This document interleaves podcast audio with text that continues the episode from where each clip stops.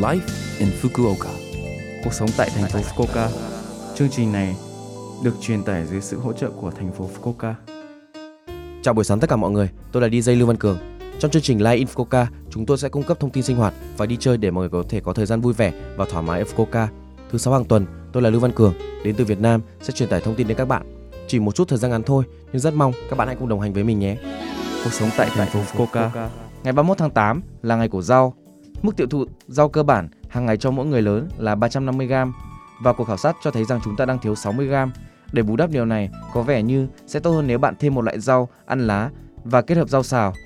Ngay cả khi mua rau về, bạn có thể không ăn hết được và phải vứt bỏ. Trong trường hợp như vậy, rau cắt sẵn cũng sẽ là một điểm cộng.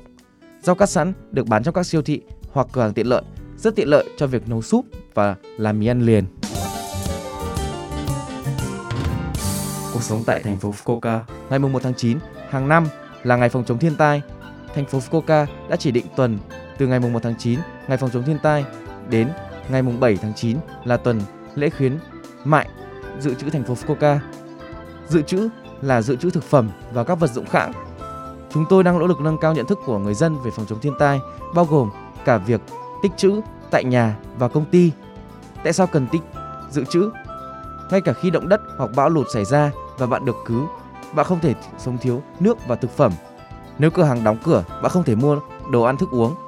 Nếu nguồn nước ngừng cung cấp, bạn không thể uống nước. Nếu điện và ga ngừng hoạt động, bạn không thể nấu các bữa ăn.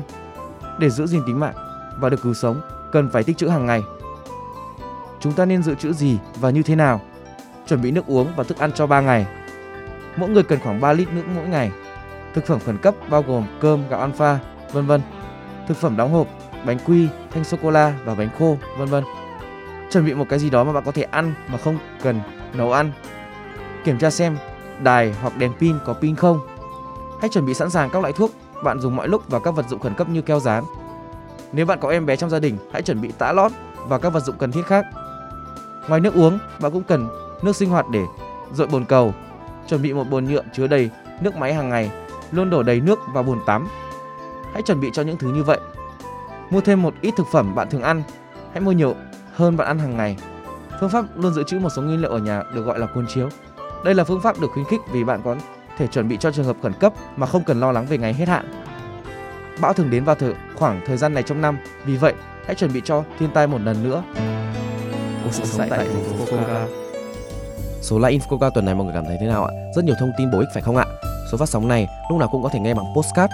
Ngoài ra, mọi người cũng có thể biết về nội dung truyền tải trên blog. Mọi người xem qua trang chương trình từ trang chủ của lớp FM. Cuối cùng, tôi xin phép gửi đến mọi người bài Sầu Tương Tư, Nhật Phong để chia tay mọi người. Chúc mọi người một ngày vui vẻ. Hẹn gặp lại mọi người vào tuần sau.